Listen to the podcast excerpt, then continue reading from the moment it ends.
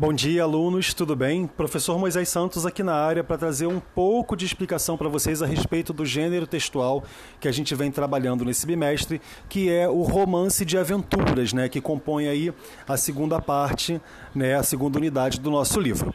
Então eu vou trazer algumas explicações, né, bem resumidas. Isso está combinado com aquele handout que eu coloquei lá na plataforma de vocês, tá legal? E vamos falar sobre o romance de aventuras. Antes de mais nada, a gente tem que entender o que, que é um romance. Romance não tem nada a ver com aquela questão de casais que se apaixonam e criam uma história. Isso é outro nome. O nome disso é romance romântico. Né? A ideia do romance como gênero textual é um tipo de texto longo, né? É, é, com muitos personagens, né? muitas questões que vão acontecendo e se dividindo e tudo mais, mas que tem uma visão muito particular, que é a visão do herói.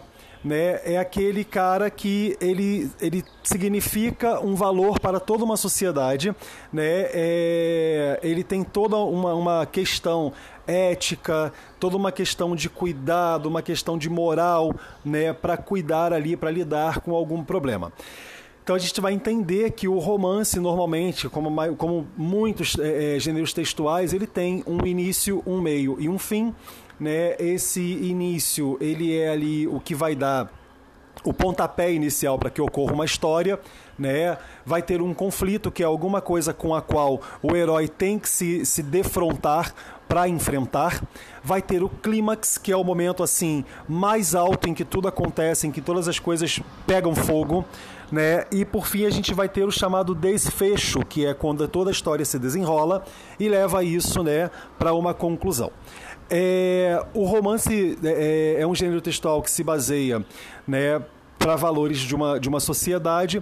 Ele tem como função é, levar o leitor para um mundo de fantasias, um mundo irreal. Não existe nenhum compromisso com a, a realidade do mundo que a gente conhece. Isso mais para frente vai ter um nome para nós chamado verossimilhança, né?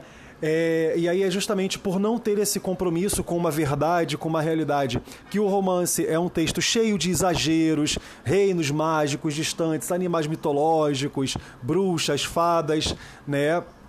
E em contraste a tantas coisas poderosas e mitológicas e incríveis que existem, o herói ele é sempre uma pessoa humilde, simples, um camponês que vai entrar às vezes numa batalha que ele não tem nada a ver. Às vezes existe uma profecia que vai levar essa pessoa que não tem nada a ver com, com o mundo mágico a ser o maior, né, é, é, o maior feitor de coisas heróicas e tal, é a pessoa que mais vai se destacar. E isso tem uma representatividade né, para a sociedade, que é o fato de que essas pessoas que são vistas como se não tivessem nenhum valor passam a ter muito valor, né?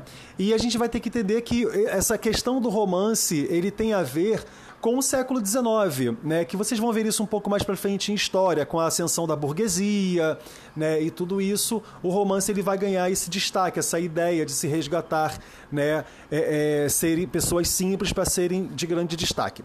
Uma curiosidade para nós é que a partir do século XX, o romance que a gente está falando, sobretudo o romance de aventura, ele vai ser revisitado, né, e vai trazer o, o universo dos heróis super, né, que a gente vai conhecer como super-heróis como Homem-Aranha, Capitão América, Mulher Maravilha, né, entre outros. E olha só que coisa interessante. Vamos pensar num herói como Homem-Aranha. É um garoto, jovem estudante, que é picado né, por um, um, animal e vai passar a ter poderes e características como a, a, a daquele animal, as, as, características daquele animal. Então, automaticamente a gente entende que é uma pessoa simples sendo levada a um valor aí maior. Capitão América, que era um personagem extremamente simples, um jovem que vai passar por uma questão é, é, biomédica, né, uma questão científica e vai se tornar um, uma pessoa com poderes. Né? Vai ter casos como a Mulher Maravilha, que já é de um reino distante, um reino mágico por si só, faz parte de um grupo específico né, de mulheres heróicas, que são as Amazonas, mas ela vai se destacar. É, e também vai surgir o chamado anti-herói, né, que ele não é um vilão, mas ele não está preocupado com a glória, ele não está preocupado é, é, em se destacar, ele só está preocupado em viver e resolver a sua vida, né? Só que no meio de tudo isso ele cai em questões em que ele vai salvar todo mundo, até meio que por acidente. Né? A gente pode pensar em vários anti-heróis aí, como Percy Jackson, por exemplo, Ladrão de Raios, que ele não quer necessariamente salvar o planeta, ele quer se salvar. Né? E nessa questão de querer se salvar, ele acaba salvando o mundo aí de uma grande catástrofe, que é o apocalipse pelos deuses gregos né? no, no mundo moderno. Então.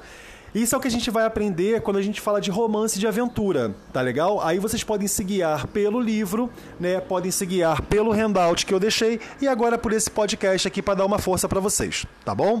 Então, um forte abraço para todo mundo e a gente se vê em breve nas nossas aulas. Tchau, tchau.